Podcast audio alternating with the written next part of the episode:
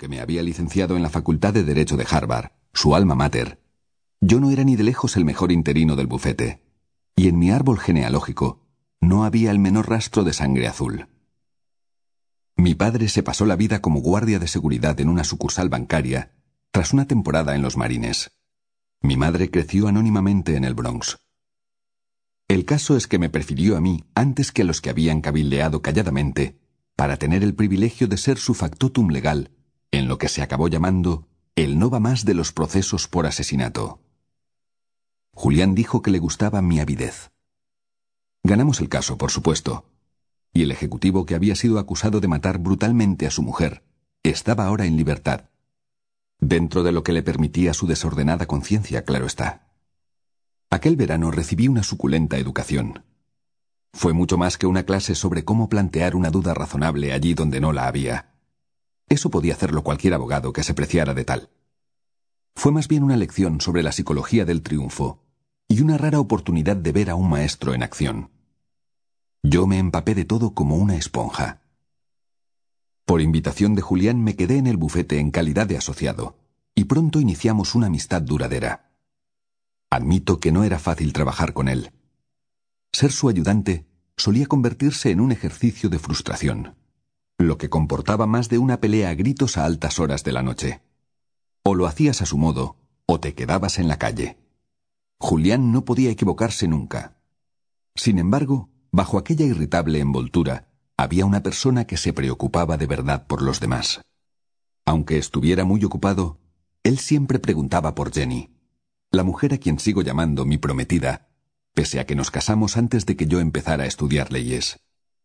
Al saber por otro interino que yo estaba pasando apuros económicos, Julián se ocupó de que me concedieran una generosa beca de estudios.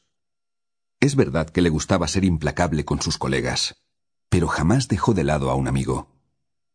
El verdadero problema era que Julián estaba obsesionado con su trabajo. Durante los primeros años, justificaba su dilatado horario afirmando que lo hacía por el bien del bufete y que tenía previsto tomarse un mes de descanso el próximo invierno para irse a las Islas Caimán. Pero el tiempo pasaba, y a medida que se extendía su fama de abogado brillante, su cuota de trabajo no dejaba de aumentar. Los casos eran cada vez mayores y mejores, y Julián, que era de los que nunca se amilanan, continuó forzando la máquina. En sus escasos momentos de tranquilidad, reconocía que no era capaz de dormir más de dos horas seguidas, sin despertar sintiéndose culpable de no estar trabajando en un caso. Pronto me di cuenta de que a Julián le consumía la ambición. Necesitaba más prestigio, más gloria, más dinero. Sus éxitos, como era de esperar, fueron en aumento. Consiguió todo cuanto la mayoría de la gente puede desear. Una reputación profesional de campanillas con ingresos millonarios. Una mansión espectacular en el barrio preferido de los famosos. Un avión privado. Una casa de vacaciones en una isla tropical. Y su más preciada posesión. Un reluciente Ferrari rojo aparcado en su camino particular. Pero yo sabía que las cosas no eran tan idílicas como parecía desde fuera. Si me percaté de las señales de una caída inminente, fue no porque mi percepción fuera mayor que la del resto del bufete, sino simplemente porque yo era quien pasaba más horas con él. Siempre estábamos juntos porque siempre estábamos trabajando, ya un ritmo que no parecía menguar.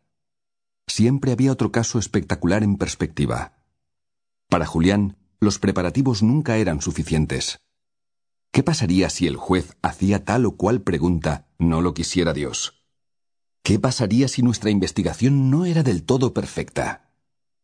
¿Y si le sorprendían en mitad de la vista como al ciervo cegado por el resplandor de unos faros? Al final, yo mismo me vi metido hasta el cuello en su mundo de trabajo. Éramos dos esclavos del reloj, metidos en la sexagésimo cuarta planta de un monolito de acero y cristal, mientras la gente cuerda estaba en casa con sus familias, pensando que teníamos el mundo agarrado por la cola, cegados por una ilusoria versión del éxito. Cuanto más tiempo pasaba con Julián, más me daba cuenta de que se estaba hundiendo progresivamente.